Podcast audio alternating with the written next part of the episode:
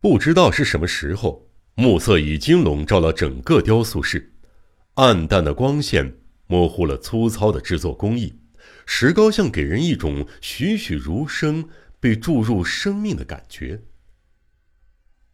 一直这么盯着看石膏像，总感觉给人一种莫名的畏惧啊！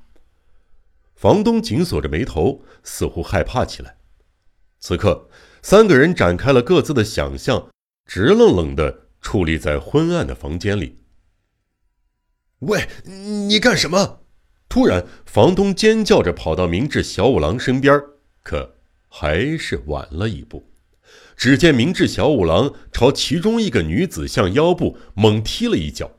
也许是感到讨厌的缘故，房东不高兴也不是没有道理。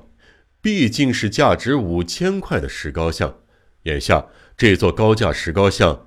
有了破损，你你你你这个人是不是精神有问题啊？你说该怎么赔偿吧？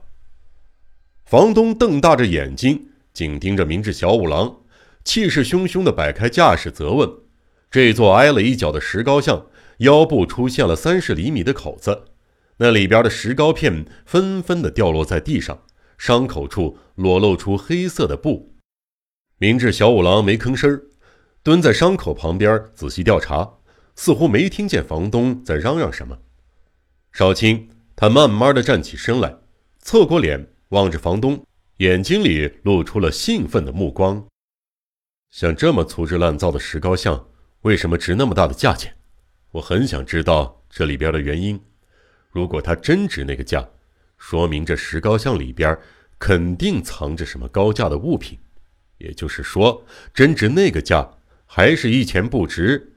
倘若是前者，那里边肯定藏有极其秘密的东西。照你这么说，里边究竟放的是什么东西呢？听了明智小五郎的这番话，房东变得饶有兴趣起来，不再像刚才那样发怒了，而是恭恭敬敬地问道：“只要看一眼就知道，你查一下那裸露的部分吧。”于是，房东走到石膏像跟前。摆弄起那块黑布来，啊啊啊！房东突然惊叫起来，脚连连后退，脸色大变。明智小五郎见状，扑哧笑了。明白了吗？那个奇怪的画商就是杀人凶手冈田道彦。你难道丝毫没有察觉出来？呃，什么？照这么说？在岩原温泉那儿死的人，不是冈田道彦。三谷惊诧的说道：“嗯，多半是伪装的吧？他杀了人，只有想方设法隐蔽自己才是。那那么，冈田化妆以后来这儿买石膏像？是啊，眼下只有这么认为。那那这里边到底是什么物品呀？难难道是？是的，就和你们想的那样。”是人的尸体，而且一共有三具。胡说，这怎么可能？是我胡说还是怎么回事？让我们检验一下不就好了？话音未落，明智小五郎使足力气朝石膏像踢了过去，随着哗啦啦的声响，石膏像表面的石膏片被踢得像雪花那样朝四处飞溅。几乎是与此同时。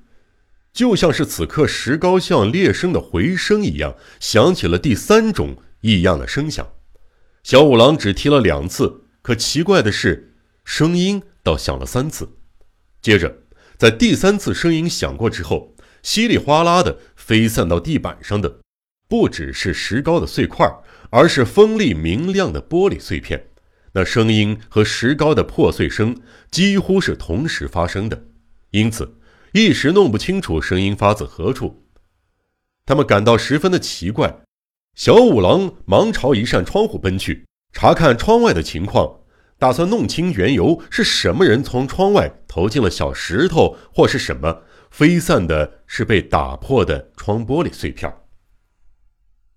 是捣蛋鬼吧？孩子们都在后面的广场上玩，没办法。跑得真快，转眼就没影了。小五郎咕哝着从窗户前转过身，忽然发现脚下有个白色的东西，便捡了起来。是一张包着石块的纸片打开一看，上边用铅笔写道：“干嘛老管闲事儿？这是第二次，也是最后一次警告，当心追悔莫及。”又是怪物对小五郎的警告。畜生！小五郎骂了一声，就打开窗户，纵身跳到窗外。可是不一会儿，仍然是徒劳而归。在房子的周围四下搜寻，到处都不见投石头的家伙。虽然是黄昏，还能看清楚东西，在短短的二三十秒，怎么可能逃出那么一个一眼望尽的广场？不可能！又出了一件不可能的事儿，而且这一次是连小五郎也无法解开的谜。可能是因为揭露的太彻底了，所以罪犯不堪忍受，做出了这样的恶作剧。可是越是这样，我越是要让他原形毕露。小五郎像是想到了什么，从画室的墙角拾来了雕塑用的凿子，使劲儿的在受了伤的三尊裸体女雕像的脸上、胸部敲了起来，石膏啪啦啪啦的飞散，随着凿子的敲击。女尸的腐肉一点一点的显露了出来，于是黄昏的画室中展现出意外的景象。若是在这里细细的描述，未免是太残酷了。那一切就只好任凭听众们去想象了。我们只能记述那雕像中包藏着年轻女人的尸体这一事实。只能记述尸体都裹着白布，上面涂了石膏这一事实。不言而喻，这件事儿即刻就报告了所属警察署和警视厅。继警察之后，又来了一伙检察官。小五郎和三谷已经把能看的都看了，因此就向最先赶来的警察们述说了事情的始末，留下了姓名住址，而后便急忙驱车驶向烟柳家。我看这个世界，简直是太可怕了，跟以前已经大不一样了。这些天来的事情，就像是一场漫长的噩梦啊！三谷在疾驰的汽车里毫不掩饰又惊又怕的神情，像求救于小五郎似的说道：“哎，人类社会的黑暗面，包藏着许许多多令人难以置信的罪孽，不论什么诗人作家的幻想。”都达不到现实社会的恐怖。